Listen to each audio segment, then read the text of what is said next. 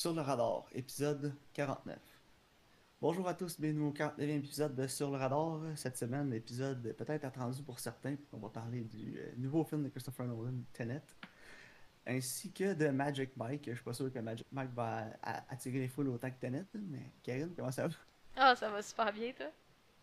Ouais, ça va, écoute, Tenet, euh, j'ai hâte qu'on en parle. Ouais, moi aussi, euh... j'ai pas mal à que- dire. Ouais, moi, en spoilers, là, sans spoilers, je vais essayer de pas. Non, non m'embarquer là-dedans. Mais, Mais, ouais, ouais. moi, je, nous, je propose qu'on commence direct avec Tenet, là, d'entrée de jeu. Parce que... Ouais, ouais, vas-y. Donc, euh, Tenet suit euh, le protagoniste, qui n'a pas de nom en fait, c'est seulement le protagoniste, joué par John David Washington, qui est le fils de Denzel Washington, pour ceux qui ne savaient pas. Euh, qui est un espion, un agent de la CIA, ce qu'on comprend bien au début du film. Où euh, il va essayer d'arrêter euh, un complot euh, pour la... un complot de fin du monde en fait. Pas mal ça. Ouais, ouais. Donc, Sans, sans trop en révéler, c'est pas mal ça, là. ouais. Donc, euh, Karine, Ouais.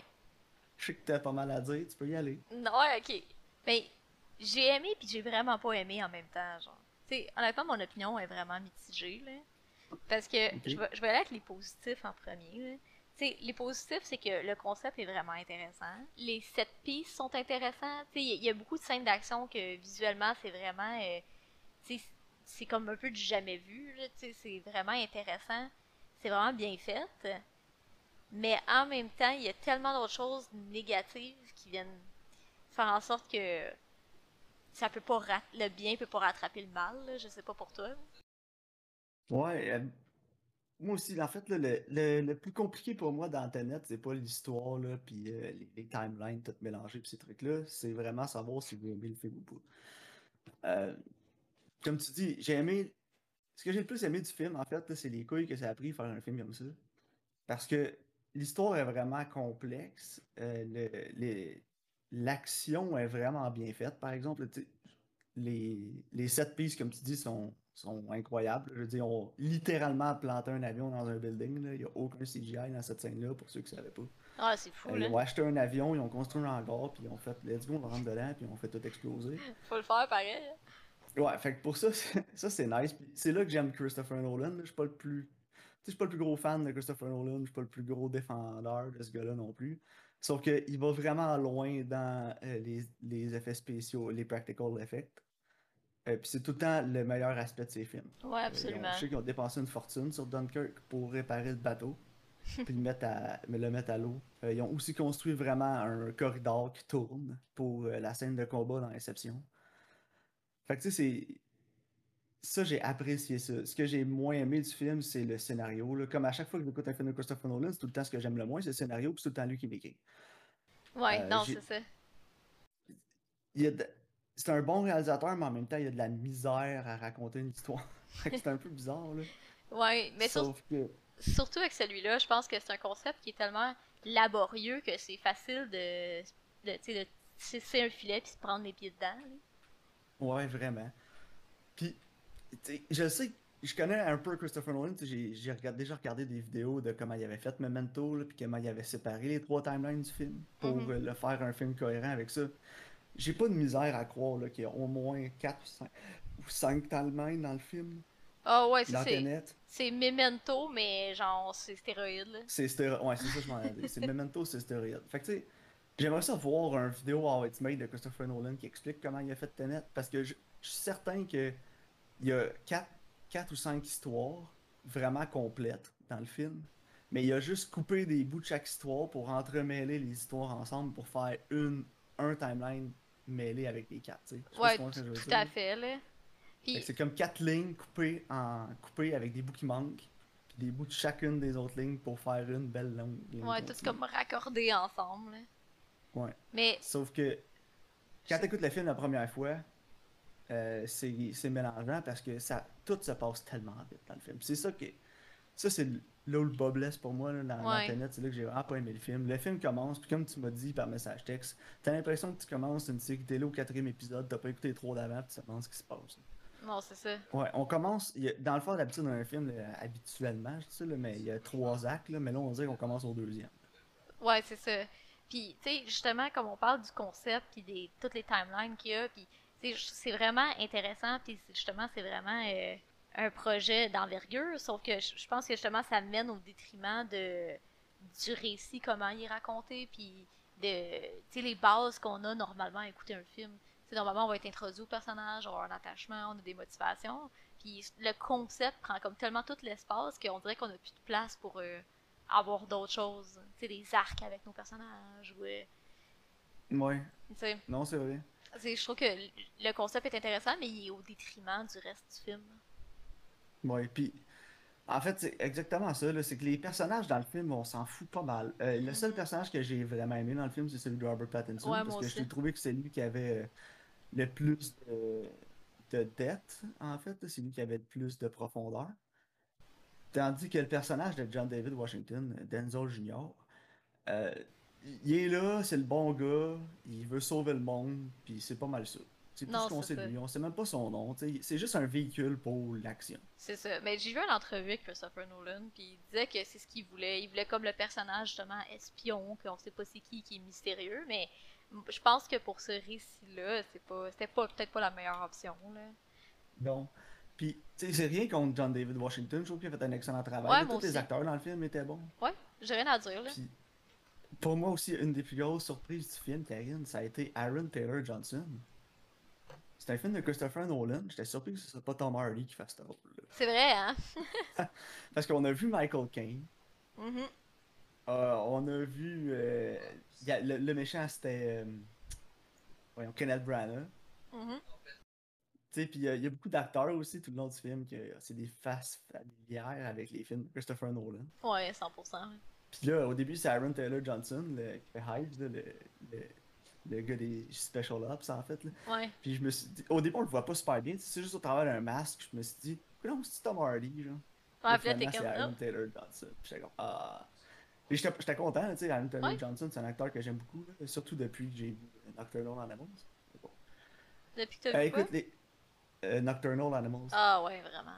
C'est tellement bon. Sauf que, à partir à part, euh, je veux dire, c'est tellement difficile à expliquer mon appréciation du film parce que, tu sais, oui, ça a l'air compliqué, puis je l'ai écouté en, en deux fois. La première fois que je l'ai écouté, j'ai écouté 45 premières minutes, puis j'étais fatigué, puis j'étais vraiment pas dedans pour ce genre de film-là, fait que je l'ai arrêté. Puis quand je l'ai réécouté la fois d'après, je l'ai pas recommencé là, je l'ai recommencé du début.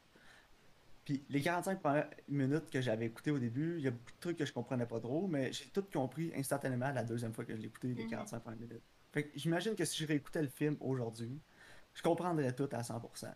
C'est sûr qu'il y a Ouais. des éléments que, en ce moment, je comprends pas trop, j'ai des hypothèses sur ce qui s'est passé. Sauf que, avoir une intrigue comme ça, avoir des timelines différents, avoir une histoire qui est complexe comme ça, la façon qu'elle est présentée, c'est au détriment du film. Ouais, ouais, c'est ça. Tu sais, c'est genre de film, faut que tu fasses tes devoirs avant de l'écouter. Ouais, exact. Tu sais, faut- c'est genre de film, faut que tu l'écoutes, mais là, après, faut que tu le réécoutes pour avoir une nouvelle appréciation, genre. Mais tu sais, j'ai- pas le goût de réécouter un film de deux heures et demie. Non, puis c'est un film de 2h30 qui file comme 3h15, Ouais, ça. puis qui est monté, puis qui est réalisé comme un film qui veut qu'il dure 1h40. Ouais, tout à fait. Le pacing est all over the place. Puis ça, c'est mon plus gros problème avec le film. là. C'était rendu à peu près aux trois quarts du film, tu voyons, ça finit dessus. J'ai eu exactement le même problème quand j'ai écouté Star Wars épisode 8. là. Je sais pas si tu l'as vu. Le 8, oui, j'ai pas vu le 9. Ok. Ah, le 9, moi non plus. euh, Je l'ai mis, je l'ai jamais, je l'ai pas écouté. J'ai jamais Il écouté. jouait, mais je l'ai pas écouté. Non, je l'ai même pas vu. Star Wars épisode 8, là, tu sais, il arrive là, après ça sur la planète, là, où que tout est en sel. là. Mhm. Puis là, quand il roule, là, comme le sel rouge qui se promène, là, ce, ce bout-là du film a l'air tellement long et pénible. C'est- comme le dernier acte du film. là. Ouais. T'as l'impression que le film va finir parce que t'as l'impression que ça fait deux heures et demie que le film dure. Ben, c'est exactement la même affaire que j'ai eu avec Tenet. Quand il arrive à la fin, puis c'est l'opération avec les gens qui ont l'équipe rouge puis l'équipe bleue, là, Ouais. my god que c'est long, Karine. J'avais l'impression que le film allait finir, puis là, ça passe une scène d'action interminable. Ouais. Puis c'est le même problème que j'ai eu avec Inception aussi. Ouais, c'est vrai que le pacing est similaire. Tu sais, dans Inception, là, t'as l'impression que le film achève, puis là, euh, ils s'en vont, puis là, Leonardo DiCaprio, il est en train de tirer sur tout le monde, là, puis là, ils sont rendus dans, dans la neige, avec la scène d'action dans la neige. Oui, c'est cool, puis tout, là, mais ça finit-tu? Ouais, ouais, tout à fait. C'est tellement long. Puis la façon que le film est monté, là, c'est comme un. C'est pas un marathon, c'est un sprint. Quand on est rendu à cette section-là dans le film, j'étais épuisé. T'étais essoufflé. Ouais, c'est ça, t'étais à bout. J'étais essoufflé, j'étais à bout. Ouais. Puis là, ça continue encore, puis ça repart. Puis, oh, puis moi, tu sais, normalement, quand t'écoutes un film d'action, whatever, tu sais, t'as comme un intro, c'est tranquille, puis là, à peu près à 45 minutes, là, t'as une scène d'action, tu sais, parce que là, le monde, ils ont hâte d'avoir de l'action. Puis là, après, whoop, tu repars, tu retournes tranquille. Puis là, t'as comme une coupe d'autres scènes. Puis là, whoop, tu repèses, tu mets ton action. Tu sais, tu mets ton action sporadiquement à travers ton récit pour justement faire en sorte que c'est rapide, ça revient là, c'est rapide, ça revient là. Fait que, tu sais, t'as comme des breaks. Mais là, c'est genre, ça commence, grosse scène d'action intense. Puis là, c'est long avant qu'il y ait une autre scène d'action. Puis là, après, t'as une autre scène d'action. Puis là, tu commences à être tanné, genre. Puis là, t'as comme c'est long. Puis après, t'as une méga scène d'action vraiment longue, genre. Tu sais, c'est comme. C'est comme épuisant, genre. Tu sais, c'est pas. Euh, ouais. Puis l'affaire qui est épuisante, c'est quand les scènes d'action, avec la musique, avec l'editing, c'est fait comme si c'était une scène d'action. Ouais, c'est ça. On dirait que tu peux pas avoir de break, genre. Non. Tout le long du film, c'est comme une course contre la montre. Puis c'est Christopher Nolan, fait que c'est toujours une course contre la montre, contre le temps, parce qu'il y a une obsession malsaine avec le temps, ce gars. Puis on a eu des fameux shots de monde digital qui avance dans le temps puis qui recule dans le temps parce que Christopher Nolan. Mais écoute, j'apprécie le concept général du film. J'apprécie qu'il y ait un réalisateur en 2021-2020 qui ait eu le budget pour faire un film comme ça. Parce que c'est vraiment original comparé à ce qu'on voit habituellement. Euh, il a vraiment essayé d'amener de quoi de nouveau dans comment on fait un film, ces trucs-là. Euh, ça tombe à plat à une coupe de place pour moi. Puis honnêtement, ce film-là, c'est le meilleur exemple que tu peux donner à quelqu'un quand il dit que tel film est un chef-d'œuvre, exemple Tenet, parce que j'ai rien compris, c'est vraiment bon. Ouais, non, c'est ça. Pas nécessairement. On en parlait avec euh, le navet qu'on a écouté la semaine passée. La cohérence, y a ah. deux semaines. Puis, tu sais, il y a plein de monde qui disait c'est vraiment bon, ça fait quatre fois que je l'écoute, j'ai rien compris. C'est pas parce que tu comprends rien que c'est vraiment bon. Non, c'est ça, c'est peut-être parce qu'il n'y a rien à y comprendre non plus. Là. Je pense que Tenet, c'est comme le meilleur exemple de de ça. Ouais, mais au moins Tenet, il y, a quand même quelque chose à comprendre. C'est pas comme cohérence qu'il y a même pas de chair autour de l'os. là. Non, c'est ça. Il y a vraiment de quoi à comprendre dans Tenet. C'est ça, c'est ça. Sauf que c'est loin d'être un chef-d'œuvre parce que narrativement, il y a plein de problèmes. Mm ouais, cinématographiquement. Cinématographiquement. Je suis pas capable de le dire, Karine. Peux-tu le dire pour moi? Cinématographiquement. Exact. Il y a plein de problèmes. Puis aussi le le mixing sonore, là. Ouais, ça, faut qu'on en parle. Ça, j'ai long Christopher, Christopher, s'il te plaît. Enough. Ok, t'as fait Dunkirk, qui est mon film de guerre préféré all time. Hmm. Sauf qu'on comprenait rien quand le monde parlait. Puis je vais te le laisser, celle-là. Parce que c'est un film de guerre. Il y a des bombes, il y a des fusils, puis ça explose, ça pète de partout. C'est correct qu'on comprenne pas. Puis de toute façon, le focus n'était pas ces personnages. Le focus était vraiment sur l'événement, puis sur le stress de la guerre. Puis c'est correct. Mais là, Tenet, là, on a des scènes où les gens se parlent, sont dans un restaurant avec Michael Caine, la musique est tellement forte par-dessus, je suis pas capable de comprendre un mot, dix mots de ce qu'ils disent. C'est un restaurant fancy, fait que je sais que c'est pas la musique du restaurant qui joue. non, c'est ça. Mais moi, j'ai fait ma recherche là-dessus parce que ça m'a vraiment dérangé, puis je me demandais, écoute, on se tue ma TV, c'est juste moi, tu sais? Puis là, été voir sur Internet, puis là, j'ai vu que tout le monde chialait, que tout le monde disait, j'entends rien d'Internet, le message sonore, c'est de la merde, c'est terrible. Puis là, je, je voulais comprendre pourquoi. Est-ce que c'est un choix? De, Probablement. Oui. C'est pas, un problème technique. Là, non, mais c'est ça. au budget que le film avait, t'es capable de faire du son qui a du sens. C'est ça, exactement. Je me disais, voyons donc qu'ils ont fait un blockbuster de même, puis que le gars au mixage sonore, il dormait sa console. Là, fait que j'ai été voir. Puis finalement, euh, c'est un choix. OK, c'est voulu. Parce que sais, Christopher Nolan l'a fait souvent dans ses films, mais Tenet est vraiment l'exemple qui est comme le plus flagrant. Là. Ça l'arrive aussi une couple de fois dans Interstellar, mettons, parce que dans le vaisseau, il y a beaucoup de bruit, whatever, mais ça fait du sens parce que diégétiquement, il y a, il y a beaucoup de bruit où ce qu'ils sont, comme, comme tu disais avec Dunkirk. Mais dans Tenet, c'est comme c'est la trame sonore, tu sais. Puis j'ai écoute, j'ai checké des entrevues avec Christopher Nolan, puis j'ai fait d'autres recherches aussi. Puis Christopher Nolan, il disait que c'est un choix où ce que il les sons, ils prennent l'espace pour montrer le, le mood, le thème, whatever. Tu sais, comme mettons, dans On a Waterfront, il y a une scène où que le gars il parle, puis il y a comme un train, puis genre une, genre de cloche d'usine. Puis là, tu sais, t'entends pas qu'est-ce qu'il dit, mais tu vois la réaction, la face de la fille, qu'est-ce qu'il dit, c'est horrible. Puis c'est un peu comme ce qu'il voulait faire, genre.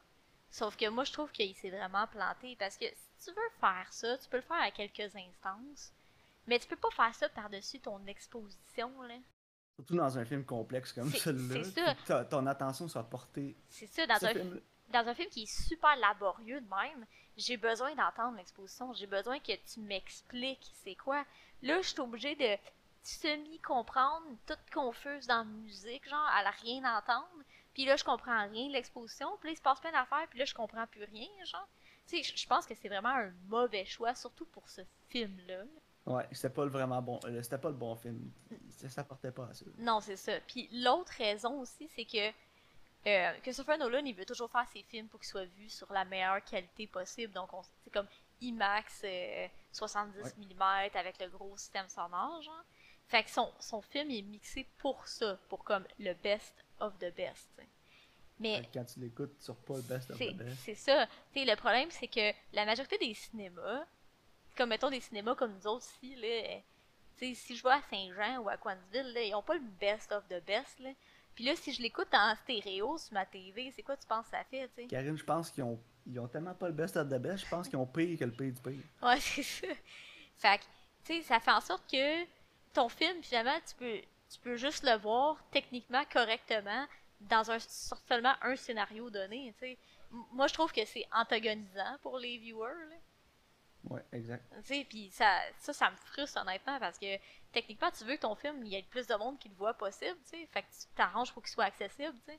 Fait que là, les choix que tu fais font en sorte que ton film, il, il est plus vraiment accessible parce que personne comprend rien. Exact. Tu sais, fait que non, c'est ça. Fait que Christopher, s'il te plaît, écoute les critiques puis arrange ton son. Ouais, parce que c'est pas la première fois qu'il se fait critiquer pour ça. Non, c'est ça, mais là, il y a eu vraiment beaucoup de backlash, là. Fait que j'espère qu'il va faire comme. Ouais, c'est peut-être pas tout le monde qui a accès à un cinéma IMAX 70 mm puis qui est prêt à payer 30$ pour aller voir un film. là. Non, c'est ça. exact. En effet. Puis aussi. moi, moi t'en parles de ça, puis euh, Dunkirk, je l'ai vu comme ça. Je l'ai vu Mhm. en IMAX 70 mm à Québec, au cinéma IMAX, justement, là, euh, Ouais. dans les galeries de la capitale, puis j'ai trippé là, sur le film. De toute Mhm. façon, IMAX, l'écran est tellement énorme, euh, t'as l'impression que t'es en VR. là. Puis c'est ça, ça apportait vraiment de qualité au film, mais j'ai pas écouté Dunkirk depuis, genre, sur ma télé, là, fait que je pourrais pas te dire la différence. Ouais. j'imagine que c'est pas diable. Mais moi, je l'ai vu sur ma TV, puis honnêtement, ça sort quand même bien, puis ça fonctionne. hein. Parce que, comme qu'on disait, les, les sons sont, sont diégétiques. Ça vient dans des avions qui passent au-dessus, des bombes, puis tout. Fait que ça fait du sens. Mais là, d'aller foutre ta trame sonore trop forte, Ouais, c'est ça. et- en tout cas, ça m'aurait pas dérangé s'il avait fait genre une coupe de fois, mais c'est parce que c'est genre de même tout le long du film. Ouais. Mais en même temps, j'ai l'impression que s'il le faisait pas, là, pour lui, l'effet qu'il voulait donner d'action continue, puis que ça arrête pas, puis que c'est vraiment une course, ce serait estompé. Ouais, c'est ça, sûrement. là. Sauf que comme on disait tantôt, un film de 2h30, c'est plus un marathon, pas un sprint. C'est ça, exactement. Fait qu'à la fin du film, t'es à bout de souffle, t'es tanné, t'as hâte que ça finisse. Puis en Ouais. plus, il y a beaucoup à comprendre à la fin du film, là, dans la dernière scène d'action. Ouais, c'est ça, c'est un film qui est vraiment chargé. là. En tout cas, sans spoiler, il y en a quatre Robert Pattinson à la fin du film en même temps. Non, non, faut, faut vraiment que tu sois attentif. Là. Il y en a quatre, il n'y en a pas deux, il n'y en a pas trois, il y en a quatre. Puis il y a aussi une théorie que Karine a, elle a très bien expliqué hors podcast, que je ne parlerai pas de là parce que c'est spoilers. Mhm. Mais cette théorie-là est vraie. Il y en a cinq Robert Pattinson. Ouais, en c'est ça. Mais. Fait ouais. que, écoute, parlant de Robert Pattinson, je vais finir là-dessus. Euh, c'est un de mes acteurs favoris qui travaille aujourd'hui. Moi aussi. l'a encore prouvé dans ce film-là. Je l'ai trouvé exceptionnel dans ce film-là parce Ouais. que pour ce qu'il y avait, en fait, de- d'exposition sur son personnage, il y avait vraiment pas grand-chose à travailler avec. Puis il a quand même réussi à avoir un personnage qui était attachant, Ouais. qui il était likable. Puis honnêtement, là, vous le cherchez le prochain James Bond, ben, je pense qu'on l'a. En tout cas, c'est le prochain Batman. Oh, oh. Ouais, c'est le prochain Batman. Puis tout le monde qui chiale que Robert Pattinson, non. va être Batman. Écoutez Tenet, là, juste pour ça, puis ça va vous calmer. Ouais. Puis si vous avez à caster un prochain James Bond, moi je pense qu'il ferait un excellent travail parce que justement ça c'est un film d'espion puis il y avait le petit côté suave, l'attitude puis tout, il l'avait là-dedans. là. Je pense qu'il ferait un excellent James Bond. Ça a l'air petit sourire en coin, là. Ouais, le, Genre- le petit smirk là Ouais. justement là, puis c'est je pense qu'il ferait un maudit bon James Bond. euh, Mais il est bien casté aussi parce que he lives in a Twilight World. Ouais. tu tu vois, j'y avais même pas pensé à ça. Ah ah! Excellent. Mais en tout cas, Donc, combien tu lui donnes euh, sur 10?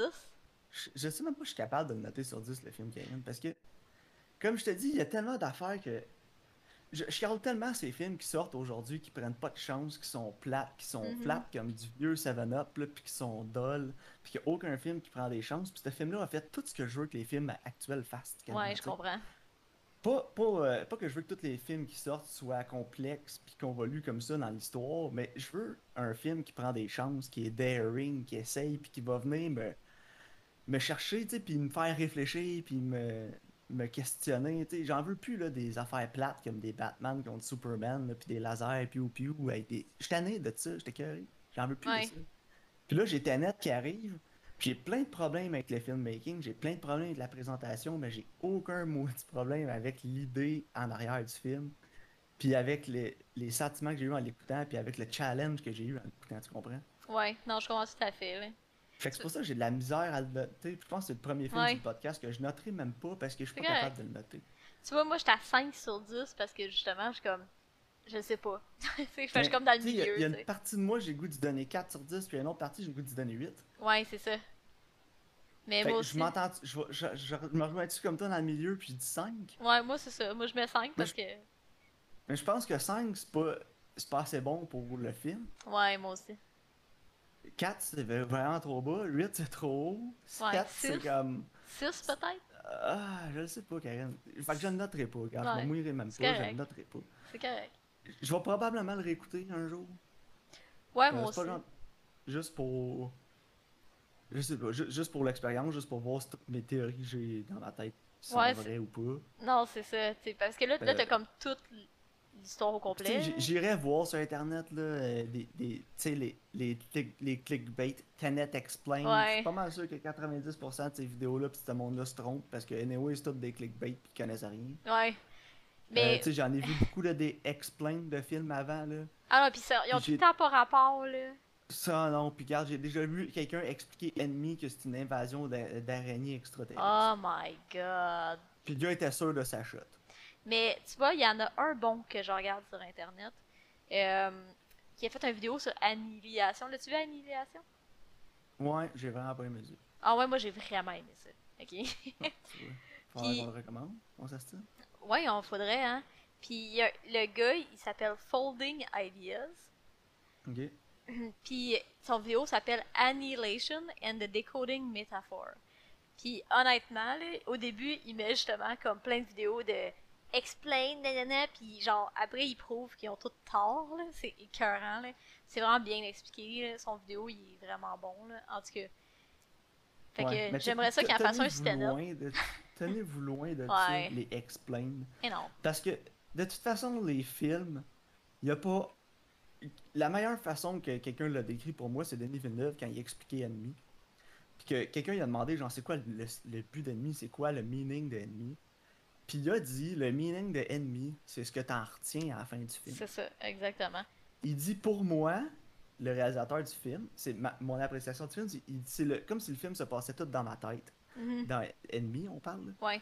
Il dit il n'y a rien de réel, tout est dans sa tête. Tu sais, c'est- c'est- le film, c'est une métaphore pour expliquer comment une personne se sent, puis Ouais. expliquer aussi le, le contraste entre genre, aller tromper sa femme, l'adultère, puis ces trucs-là. Puis c'est toute une métaphore qui explique ça, sur comment une personne peut être confrontée à ça en dedans d'elle-même. Mhm. Mais en même temps, ce qu'il dit Denis Villeneuve, c'est si toi, tu as vu une invasion d'araignées géantes extraterrestres, puis c'est ta vision du film, puis tu l'apprécies comme ça, ben tant mieux. Mais Il n'y a pas une vraie façon de voir le film. non, c'est ça. Puis en fait, l'art, l'art c'est subjectif, là. Ben, exact. Tu sais, fait qu'on va regarder, mettons, une, une peinture, puis les deux, on va l'aimer, mais on va pas l'aimer pour les mêmes raisons, genre. Puis moi, je, moi, je me suis rendu compte beaucoup de ça avec les livres, là. Tu sais, je vais être comme, je vais lire un livre, quelqu'un va être genre, ouais, c'était vraiment bon, puis je vais être comme, oh my god, quand ça s'est arrivé, j'étais genre, je capotais, puis le monde sera comme, oh, ouais. Parce qu'on n'a pas la même expérience de ça, tu sais, les expériences que toi t'as vécues versus les expériences que moi j'ai vécues, tu sais, font Non, en sorte justement qu'on a une appréciation qui est différente de ça. Fait que non, euh, tu peux pas faire un explain. Tu sais, oui, tu peux expliquer ce qui se passe, mais tu peux pas expliquer ce que ça veut dire. Non, Parce que pour ça. chaque personne, ce que ça veut dire, c'est différent. là. Puis c'est ça qui fait la beauté de l'art. Ouais.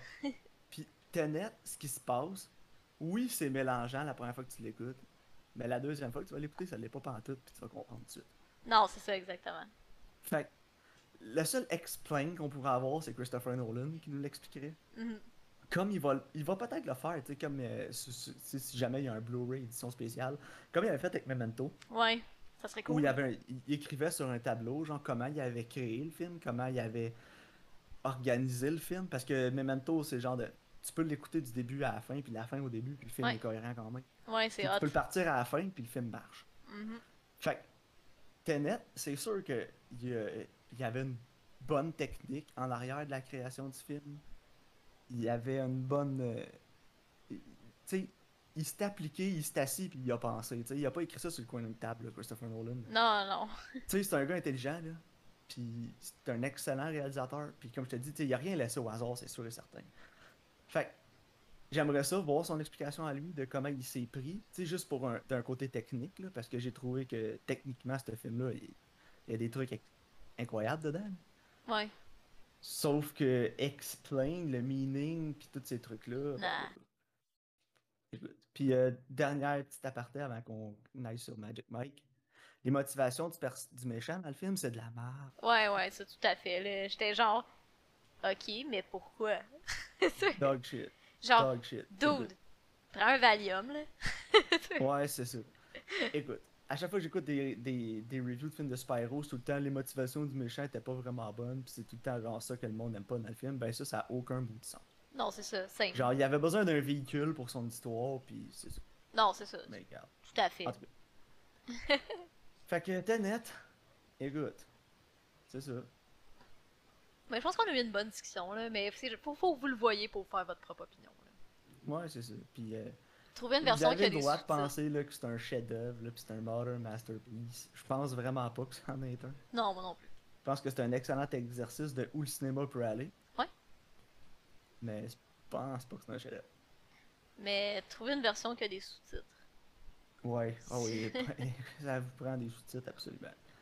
Surtout si euh, vous êtes correct en anglais, là, puis votre anglais a besoin d'un petit peu d'ajustement, là, des sous-titres, ça, va- ça, pas le choix. Ah oui, puis aussi, dernière chose, Karine, c'est quoi le fixe de Christopher Nolan? C'est chin up, ben haut dans les airs. Je sais pas, hein. C'était bizarre, ça, c'était un drôle de fétiche. C'est comme, Euh, ok. Quentin Tarantino tripe ses pieds, mais apparemment Christopher Nolan tripe ses gars qui font des chin-up ben haut dans les airs. Ouais, ce qui grimpe après quelque chose, tu fais des là. C'est Ouais. que ça fait Nolan, il écoute les vidéos des gars en Russie, là, tu sais, qui montent après des grues. Ouais. Ouais, peut-être. Écoute, en tout cas. Euh, Euh, whatever. Magic Mike. Yes. On va essayer de faire ça court parce que ça fait quand même déjà une demi-heure qu'on râle juste là. Ouais, mais j'ai pas grand chose à dire sur Magic Mike de toute façon. Non, écoute, euh, Magic Mike, euh, qui est l'histoire d'un stripper, Channing Tatum, qui euh, rencontre un jeune homme qui va devenir stripper avec lui, qui est joué par le pitoyable Alex Pettifer. Il est pourri. Écoute, le film est quand même bon, là, mais Alex Pettifer, il y est vraiment pas. Ouais. Puis euh, c'est pas mal ça. Je pense que le film est tiré beaucoup de la vie de Channing Tatum parce qu'avant de devenir un acteur, pour ceux qui ne savaient pas, c'était vraiment un male stripper. Il était stripper pour le vrai? Je savais qu'il était danseur, Ouais. mais. Il était male stripper pendant un bout. Ha! Puis il y a beaucoup de son argent à lui qui a été dans la production du film. Il a payé beaucoup pour produire le film avec Steven Soderbergh. Donc, tu sais, c'est- pas vraiment une biographie, là, mais tu sais, apparemment que les interactions entre les strippers, euh, behind the scenes, pis ces trucs-là, c'est quand même assez legit pour l'expérience que Channing a eue. Ouais. Fait au moins, ça, j'ai trouvé ça nice. Mais ça a l'air justement Euh, assez euh, comme véridique, là. C'est pas un milieu Ouais. que je connais. Autant l'editing sonore était dégueulasse dans Tenet, autant le color grading est dégueulasse dans Magic Mike. Ah, c'est épouvantable, là. Comme, quand ils sont dans le bar, puis qu'ils dansent, comme l'éclairage est correct, là. Mais dès qu'il y a une scène d'extérieur, là, on dirait que t'as mis une mode confort visuel sur ton sel. Tu sais, toi, t'es comme Ah ouais. orange, jaune. Ah, c'est Ah terrible. c'est- c'est vraiment pas. Puis c'est pas beau, là. Tu sais, c'est- pas, euh, c'est pas esthétiquement plaisant, là. Non. Ça a l'air sale. Ouais, c'est vrai, ça a l'air sale. Je comprends l'idée, tu sais, ça se passe à Tampa Bay, c'est en Floride. Fait que tu sais, Mhm. on a des gros vibes, genre, justement, à palmier, orange. Ouais, mais. Tu sais, donné, ils Euh, vont comme à la plage, là, au 4th of July, là. Ouais. Pis genre, a tellement l'air trash. Ouais, je sais. genre, je comme, c'est dégueulasse. Bon, mais tu sais, en même temps, c'est à Floride, Karine, c'est trash. là. ah ouais, mais tu sais. Tu les as vu les memes sur internet, là, Florida Man? Ben ouais. Ben, c'est ça. Écoute. La Floride, c'est trash. Ben bon, Magic Mike, on va faire ça short and sweet. là. Ouais. Euh, Channing Tatum est excellent. Matthew Ouais. McConaughey est excellent. Ouais. Euh, le reste du cast, euh, ils sont pas vraiment présents, fait que c'est pas bien grave. Ils ont le pas cast qui est présent, Alex Pettifer, il est vraiment pourri. Euh, Sa sœur, j'ai oublié le nom de l'actrice, Ah, qui est Cody pas bonne. Horn. Elle est vraiment pourrie. Puis honnêtement, c'est pas pour rien qu'on les a pas vus dans grand chose d'autre. Non, c'est ça. C'est pas. Puis aussi, Alex Pettifer, c'était. Tu sais, dans le film, là, son personnage est vraiment pas likable. là. Non, Tu sais, il se promène avec son hoodie par-dessus sa tête, là, puis il fait son hot, là, puis son mystérieux, là, genre, moi je suis cool, là, je suis Alex Pettifer. Mais apparemment, dans la vraie vie, c'est un dick de. Ah ouais, mais il est comme pas full de motivation. C'est comme à son personnage, mais de motivation en tant que personne non plus, genre. C'est comme Ah, moi je me, suis, innocent, je me suis fait sacrer dehors de ma job. Tu sais, il est vraiment loser. Ouais, mais le gars, c'est un walking testosterone. sais, je le trouvais vraiment loser. Puis ça, C'est un loser. ça me dérange un... que le film il focus beaucoup sur lui parce que l'histoire du personnage de Channing Tatum est vraiment plus intéressante. Il essaie de se partir comme un truc de meuble puis il est vraiment bon sauf que son crédit est pas bon puis il peut juste faire son cash en travaillant comme danseur. Il est comme pris dans une roue qui est pas là s'en sortir. Ouais, Puis en même temps, il veut plus dans la vie, tu sais, il veut faire d'autres choses, il veut pas être un stripper euh, jusqu'à 50 ans. Puis Ouais, il dit, tu sais, je veux pas être un 40-year-old stripper. non, c'est ça. Puis, tu sais, comme. Moi, je trouve que le... ce qui est intéressant de ce film-là, il est là. Il est pas avec Alex Pettifer, genre. Non, vraiment pas. Alex Alex Pettifer, Pettifer, plus ça va, plus que tu c'est comme le vaisseau pour nous montrer un peu comment tu sombres facilement dans ce lifestyle-là que Magic Mike essaie de sortir, tu sais. Je comprends, mais comme. Moi, j'aurais préféré qu'on ait plus vraiment l'histoire avec, euh, avec Channing Tatum. là. Ouais, moi aussi. Mais tu sais, c'est la deuxième fois que je le voyais le film. Puis Ok. j'ai les- je me suis plus attardé à... au storyline de Channing Tatum que celui de D'Alex. Pettifer dans le film. Là. Parce que, à chaque fois que Pettifer était là, j'étais comme, ouais, mais tu sais, lui, c'est comme le side story un peu. là. Il fait juste sombrer puis prendre des mauvaises décisions. là. Ouais, mais en fait, j'ai l'impression que le personnage d'Alex Pettifer, c'est surtout un véhicule pour le spectateur pour aller voir c'est comment dans l'inside de la vie d'un male stripper. Mhm. Ouais, c'est ça. Tu sais, il est pas là pour amener euh, quelque chose au film autre que juste une paire d'œils. Ouais, c'est ça. Pour- Parce que, tu sais, lui, il- connaît pas ça au début, il est vraiment nouveau dans ce monde-là, comme la majorité des viewers du film. Mhm. Fait que tu vois un peu ça de ses yeux à lui, puis j'ai trouvé ça bien que son personnage ait cette naïveté-là au début, parce que ça représente vraiment tu sais, 95% des spectateurs du film. Non, c'est ça. Sauf qu'en même temps, c'est les qualités du film sont vraiment pas avec son personnage, c'est tout avec l'arc narratif du personnage de Channing Tatum. Mhm. Non, c'est ça. Puis, tu sais, le film, je trouve qu'il prend beaucoup de temps sur des choses qui sont pas nécessairement intéressantes. Là. Tu sais, je trouve Ouais. que le film, il, il- il vient vraiment meilleur comme au troisième acte. Sais, Ouais, vraiment. Tu sais, comme j'aimerais mieux que le film commence comme là, puis qu'après on ait du développement, genre. Parce que là, on dirait qu'on fait juste bretter dans la panne, puis à la fin, c'est comme, oh, on a un peu de développement, genre. Ouais. c'est surtout ça mon, mon gros problème. J'avais contre, oublié qu'il y avait aussi Mr. Ecclesias dans le film. ouais, c'est vrai, c'est drôle, comme le DJ. Ouais. Mais le pacing est quand même bon, par contre, parce que c'est comme, tu sais, je parlais avec tes, tes scènes d'action, là. Genre, Ouais. Magic Mike sont smart. Puis ils connaissent leur audience, là. Fait que, genre, ils ont fait comme, check, on a du drame, des scènes de danse, drame-danse, drame-danse, drame-danse. Puis c'est comme saupoudré à travers, dans le genre. Fait que si t'es comme, ok, it's getting boring, là t'as comme des scènes de danse que, genre, c'est vraiment drôle, puis c'est vraiment dynamique, genre, fait que ça remonte comme le beat, genre. Ouais. C'est comme, c'est quand même smart, là, la manière que c'est fait, là. Ouais, mais tu sais, c'est Steven Soderbergh qui l'a réalisé. Non, c'est ça. là. Il est pas cave, c'est c'est ce qu'il fait, là. Ah, Ouais, c'est ce qu'il fait. Puis ma critique, c'est The dancing was very good. Ouais, euh, Channing Tatum, il danse en maudit pour un white boy. hein. Oh, ouais, euh, c'est quand même. euh, He's got the move. Ouais. Ah ouais. Puis euh, j'ai beaucoup aimé Matthew McConaughey dans le film aussi. Tu sais, il est tout croche un peu son malade. personnage, mais maudit qui est drôle. Il est écœurant. Puis Matthew McConaughey, là, il est genre dedans, là. Ah ouais, il se donne, là. Il est 120% dans le rôle. là. Ah Il- ouais, c'est. Il est Dallas, là. Tu vois pas Matthew McConaughey, tu vois juste Dallas tout le long du Ah film. ouais, non, j'étais crampée. Mais moi, je voyais un jeune euh, beach bum. c'est genre. Quasiment. C'est comme genre son backstory un peu, genre. Tu sais, comme même genre le personnage, comme il est trop excentrique, là, pis euh, sexuel, là, je peux dire. Ah ouais, c'était tellement drôle. Puis j'aime ça aussi que une des premières fois qu'on qu'on est présenté à son personnage du point de vue d'Alex Pettyfer, on le voit même pas, mais on fait juste l'entendre. Ouais. Puis t'as des Alright, fois, il est dans le backstore, puis t'as- tu l'entends monter sur stage puis crier Alright, alright, alright. Ah ouais, hey, le nombre de fois qu'il dit alright dans ce film-là, J'étais tellement crampé, Karine. Je, je le voyais pas, mais je l'imaginais puis je trouvais ça drôle. Ouais, moi aussi, j'étais comme Mathieu Avec son Magané. espèce de petite veste en cuir, là. Oh my god. Ouais, pis c'est chaps, là. Tellement un cliché. Ouais, c'est chap, sa veste en cuir. C'est tellement un cliché, mais c'était tellement drôle. Ouais, c'est Puis vraiment C'est ça drôle. que j'ai. C'est ça une des affaires que j'ai le plus aimé aussi du film, c'est la légèreté. là. Ouais, c'est ça. Parce que oui, tu sais, des fois ça devient plus sérieux pis tout, mais on revient toujours après ça avec les scènes de danse, que c'est plus léger, c'est plus drôle. Ouais, c'est ça. Tu sais, le film ça prend pas tant au sérieux non plus. Là. Non, mais tu sais, en même temps, tu fais un film sur des male strippers. Ouais, c'est ça. C'est un film de Mel Stripper, tu feras pas genre un, un gros film. euh, Genre, de The film Wrestler avec Mickey Rourke, là. Non, c'est ça. Fait que non, moi, moi j'ai quand même aimé le film. Là. Quand je l'écoute, c'est un. Ça passe bien, euh, t'as pas le goût d'aller sur ton sel, puis Non, ça révolutionnera rien, comme Tenet a essayé de faire. Mais en même temps, ça remplit son mandat. Non, c'est ça. Fait qu'écoute. Moi, Moi, je dirais qu'un genre 7 sur 10. Là. Ouais, ah ouais, moi je, je pense que j'ai mis 5. Puis la raison, c'est que justement, c'est comme, je trouve que le, le film il devient comme vraiment meilleur vers la fin. Tu sais, que je trouve qu'on perd trop de temps au début. euh. Ouais. Tu sais, Ah, moi, je vais avec 7 parce que, je sais pas, là, Channing Tatum, il est tellement likable, il est tellement charismatique. c'est vrai qu'il est charismatique. hein. Je sais pas, là, le film passe bien juste à cause de lui. C'est tellement un bon véhicule pour le film que. Mais Je sais non. pas, t'as le goût de voir Channing Tatum qui est drôle, ben t'écoutes ça. Ouais, non, c'est ça. C'est correct, là. It- it's fine. It's fine, ouais, c'est ça. It's fine, mais j'ai un, un préjugé positif pour le film, là. Je sais pas pourquoi. Ouais, il y a des films de même. C'est correct. Fait que euh, c'est ça, c'était quand même un drôle d'épisode de podcast. Ouais. Tenet, écoute. Robert Pattinson, please, castez-le comme James Bond. c'est tout ce que j'ai Donnez-y de la job, il est vraiment bon. Ouais, tu sais, j'ai- j'ai- j'aimerais ça Idris Elba comme James Bond aussi, mais Ouais, moi rendu, Je suis pas sûr qu'il va pouvoir en faire autant qu'il voudrait. Ouais, je sais pas, hein. Fait Karine, tes recommandations avant qu'on termine? Alright.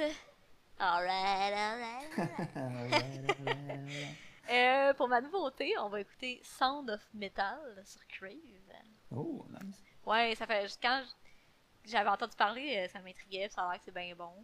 Que. J'ai hâte de l'écouter. Je vais sûrement l'écouter avec ma femme aussi pour la composante linguistique. Là, Ouais, c'est vrai, hein. Puis. Puis euh, apparemment, c'est vraiment très bien fait de ce côté-là. là. Ouais. Bon, ben, tous tu- les personnages ont appris le ASL. Les acteurs qui ont eu à l'apprendre l'ont appris pour vrai. Là. Fait que Riz Ahmed est vraiment capable de signer. C'est cool. Ouais, c'est vraiment nice. Moi, j'aimerais ça l'apprendre, puis être la personne à TV, là, tu sais, qui fait les moves, là. Pendant les speeches, là. Ta vieillerie, Karine? Euh, The Craft, l'original, sur Amazon Oh, Prime. Jésus, ok. Mais je l'ai jamais vu. Tu l'as jamais vu? J'ai jamais vu. Fait que, euh, c'est ça. Or Edgelord, the original movie. Ben là, c'est pas, euh, c'est pas le film, là, de Covenant, là. The Covenant. Ça, ça c'est un film de Edgelord, là. Oh non, mais tu sais, The Craft, c'était genre Edgelord pour son époque. Tu sais, c'est quoi? C'est genre 94? 97? Ouais, c'est pas, c'est pas jeune, là.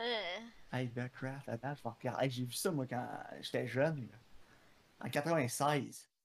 Je vais avoir 12 ans, je pense, la première fois que j'ai vu ça. C'était c'était avant 2000. J'étais...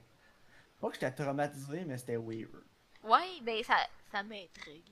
Puis tu sais, ils l'ont refait récemment, puis ça a l'air que c'est absolument terrible. Ouais, ils ont comme fait un 2, là. Ouais, ça a l'air vraiment, vraiment pourri. Non, c'est ça, mais moi j'avais écouté ça a l'air que quand le film commence, c'est écrit Blumhouse, fait que je suis Ah, non.